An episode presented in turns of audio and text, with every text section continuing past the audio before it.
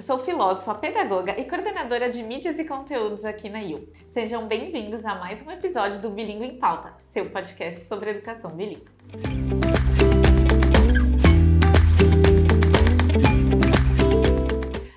De maio, o Bilingue em Pauta está de programação especial e inédita. Por ser o mês da família, convidei familiares de crianças e adolescentes que estudam aqui na U House em Santos para ouvir deles como é ter uma criança bilíngue em casa.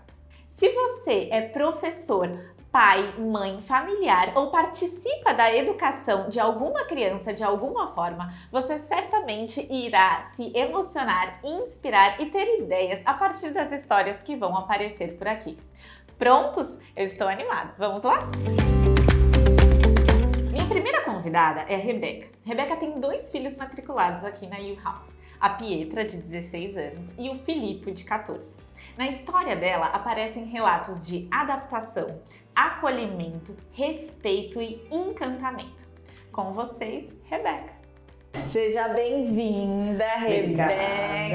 Uma coisa que eu não te contei, já vou começar das novidades, é você é a minha primeira entrevistada do mês das famílias. Estou muito lisonjeada que você Eu é aceitou tô. o convite. Obrigada, muito legal. imagina. Muito, muito bom. É, uma outra é, curiosidade é que eu já dei aula pro filho da Rebeca. Pro meu caçula, que já tá um hominho. Tem um apego, então eu tô me sentindo literalmente em família aqui né, com essa gravação. Muito obrigada.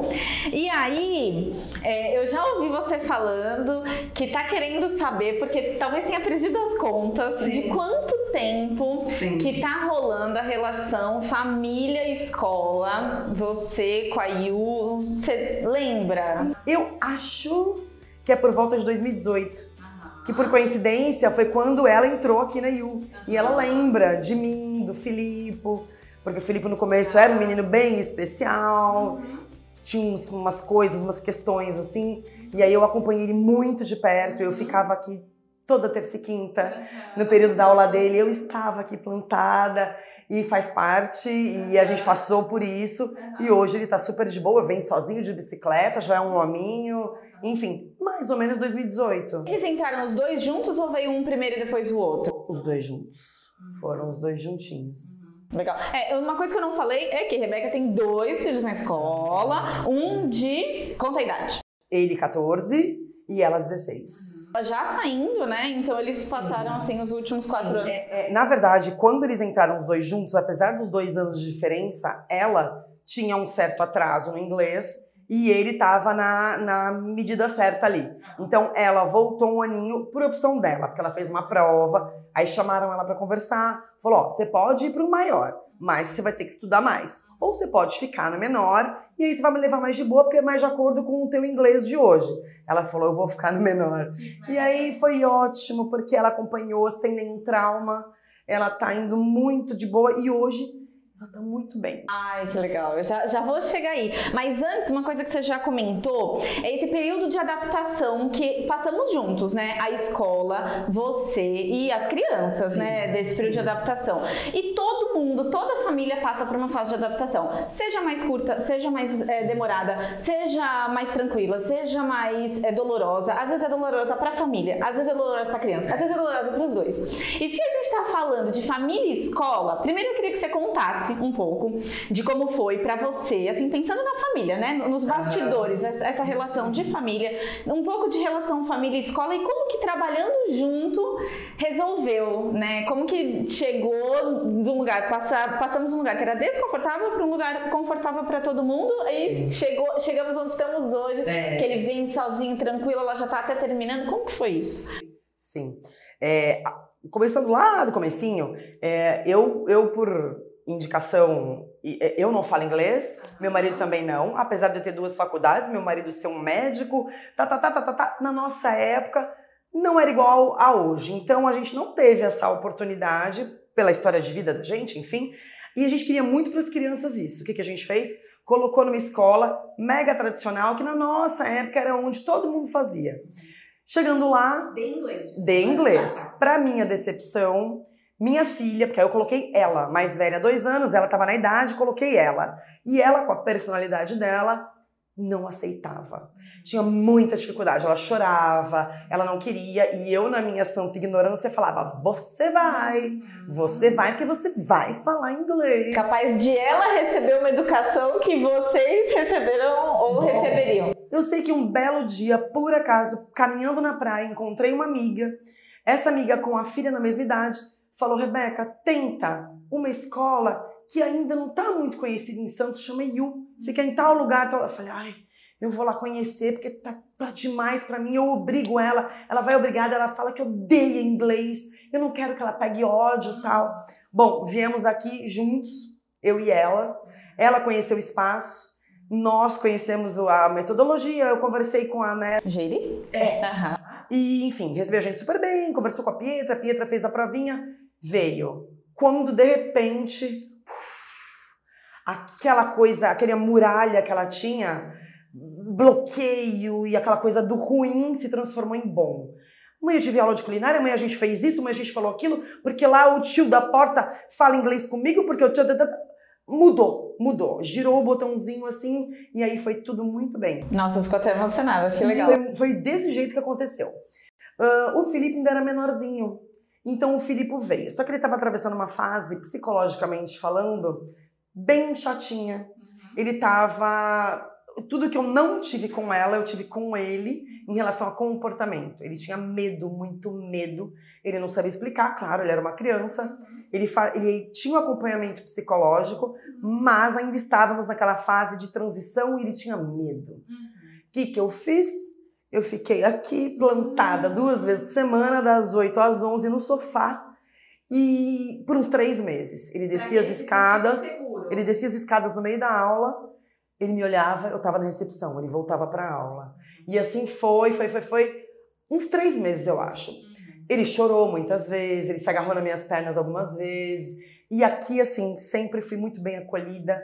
Nunca ninguém me olhou diferente, tipo, o que essa maluca tá fazendo aqui, dando plantão, enquanto o menino tá lá, nervoso. Bom, eu acreditava que ia dar certo.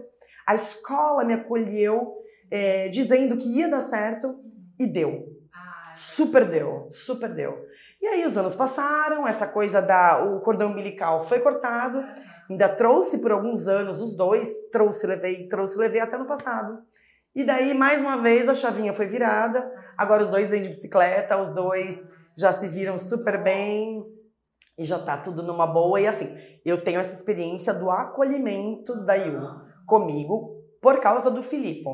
Com a Pietra nunca tive nenhuma questão, nada assim que marcasse demais. O Felipe foi muito marcante. É, é engraçado porque você começa dizendo que a Pietra estava num lugar desconfortável. E aí você toma uma decisão, a Pietra fica tranquila, depois Felipe fica desconfortável, mas você não desconfia da sua decisão. Mas era diferente, porque a Pietra passou a odiar o inglês pelo método com que as pessoas estavam passando para ela. Aquilo é, machucava ela, porque era imposto.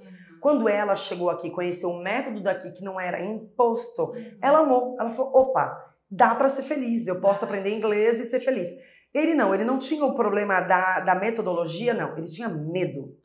Então foram duas questões diferentes e as duas eu resolvi. Nossa, que linda. E assim, e, e, sempre no maior acolhimento, com carinho. É, é, uma vez ela chegou a mim e falou assim: Olha, eu já vi de tudo aqui. Eu já vi mãe trazendo filho com febre, eu já vi mãe é, fazendo de um tudo aqui. Agora, mãe, dá plantão aqui em todos os dias de aula do filho e ficar do começo ao fim, você está sendo a primeira. Eu falei, é, então. Mas olha, quer café? Quer água? Você tá bem? Você quer a senha do Wi-Fi? Você quer. E, e o menino descia, o menino subia, o menino descia, o menino subia, e eu e tudo deu certo no final. Parabéns, Obrigado. porque é uma dedicação mesmo, foi, né? Uma dedicação mútua, mas a sua, né, de ficar eu tive, aqui. Eu tive o privilégio de poder, é. né? Ah. Muita mãe não poderia. E assim, pensando agora, olhando para essa história toda, tanto da Pietra quanto a do Filipe, você tem alguma dica para dar? Se alguém te contasse assim, ah, olha, tá acontecendo isso com a minha família, ou assim, a minha filha não tá gostando é, do, do, jeito que as aulas acontecem, ou é, tá, o meu filho tá com medo de ir pra escola, eu tô insegura. Se algum amigo seu te trouxesse isso, o que, que você diria? Como que você ajudaria? É, então, pela experiência, né? Assim, o primeiro problema da. É, são dois, duas coisas diferentes. O problema dela, a personalidade dela Não adianta, não adianta alguém querer fazer descer goela abaixo, nada para ela. É, para algumas crianças pode funcionar. O A, um mais dois igual a três, ponto. E diferente de alguém virar e falar assim, um chocolate, mais duas balas, quantos doces você vai ter? Essa coisa é, é, vai chegar no mesmo objetivo, de maneiras diferentes. É você procurar, como mãe, algo que encaixe com a personalidade do seu filho. Já o segundo problema, o medo, o psicológico. Primeiro, entender que psicóloga não trata de maluco, né? Muita gente ainda tem essa coisa do meu filho não é louco, meu filho não tá doido, meu filho não é maluco, não vou levar em psiquiatra, psicólogo. Eu não precisei levar no psiquiatra, mas se tivesse é, alguma recomendação, eu teria levado numa boa. Levei na psicóloga e fiz o que eu pude, dentro do meu coração de mãe, o que me mandava. Vai, dá uma força para ele, mostra que ele não tá sozinho. Fica de mão dada, ele ainda é uma criança. Essa é a hora. Porque depois ele vai crescer, você vai estar ali, você vai ser o porto seguro dele, mas você não vai mais precisar da mão. Uhum. Pensei desse jeito e com ele a coisa deu certa. E a dica é: procure um lugar que te acolha, né, e que te respeite para você poder ficar à vontade para fazer isso de mão dada com, a, com o lugar, né? Senão também não vai rolar. É porque se você estivesse fazendo sozinha, né? Ou, ou agindo sozinha, eu não ia conseguir. Ótimo, nossa, parabéns, as dicas foram maravilhosas. É, e aí eu queria trazer também que assim, a Pietra já está terminando essa fase. É assim, ninguém nunca vai terminar de estudar língua, de aprender Isso, língua. A gente está aprendendo sim. português, aí você temos português como primeira língua sim. e a gente está aprendendo português até hoje. Mas nessa fase que ela está agora, próxima a prestar uma prova, né, tentar um certificado é, como que isso aparece na sua família? Como que essa conversa, ela tá prestes a terminar essa grande etapa e vai terminar junto com, com o ensino médio, sim, né? Sim. Como que é isso? Olha, é uma pressãozinha bem da boa na cabeça de qualquer adolescente. Eu acho meio injusto é, a gente colocar tanta pressão num adolescente de 16, 17 anos, que na verdade hoje, na minha maturidade, eu sei que aos 16, 17 anos, você não está preparada para escolher o que você vai ser pro resto da vida. Salvo aquela pessoa que nasce com um dom. Uhum. Eu tenho em casa esse exemplo. Meu marido, aos quatro anos de idade, falava: Mamãe, eu vou ser médico. Mamãe, eu vou ser médico. E, e, por outro lado, eu a vida toda falava: eu quero ser professora, eu quero ser, é, eu quero ser dançarina, agora eu vou querer ser garçonete, agora eu quero ser, sabe? Então, assim, quem nasce com um dom, ai, que maravilha, sabe? Um, tá um passo à frente. Quem não tem o dom, né, ainda vai precisar escolher, tem que ter muita ajuda, assim, é, dos familiares para esclarecer. Mas em casa, Pietra, ela tem um pouquinho de medo de provas. Uhum. Então, do, na escola dela, eles oferecem provas de inglês, né? Uhum. Acho que do Cambridge, qualquer coisa assim. Toda vez que tem, eu ofereço para ela. E aí, Pi, vamos fazer esse ano? Não, mãe, que eu vou fazer na IU quando acabar. Isso, ó, já tá rolando há tempos. E eu falei, ela vai me enrolar e quando chegar na da IU, ela vai dar uma desculpa para não fazer. Mas não. Ela realmente, todos os anos, ela falou, não preciso, não vou. Não vou, não precisa, mãe. Não precisa. Tem que pagar, não tem? Não faz não, mãe. Aí ela já comentou comigo, não, mãe, é, eu vou fazer a da IU e eu tô me preparando para ela. Então, assim, ela tem total consciência que essa prova ela vai fazer, ela vai ter que fazer, assim como um vestibular, um Enem, sei lá, o que ela escolher, ou os dois, enfim, uhum. ela vai ter que fazer. E ela já está se preparando para isso. Não que ela esteja se preparando, se matando de estudar. Não. Ela está se preparando psicologicamente para uma prova importante uhum. e ela se dedica do jeito dela, sempre ao máximo, né? O máximo dela, para isso. Até porque o estudo não é para a prova, né? Ela estudou para Exato, para a vida. E a prova é uma etapa do processo. Exato. Ela pode optar ou não e ela optou por, escolher, fez, fazer a prova e está confortável Sim, com a escolha, né? super. né? Ótimo, muito legal. E para já encaminhar para o fim, a gente aqui na U é, fala muito sobre o inglês para a vida e que desde que a criança começa a estudar inglês, ela já consegue perceber é, os frutos disso. Então não é só quando ela tiver um certificado tiver formado que aí sim ela vai colher, ou então não é só para o mercado de trabalho, ou então não é só para uma viagem que ela vai fazer quando ela puder sozinho, um intercâmbio. A gente acredita que os ganhos já aparecem durante o processo. Você vê isso? Você conseguiu ver os ganhos deles durante?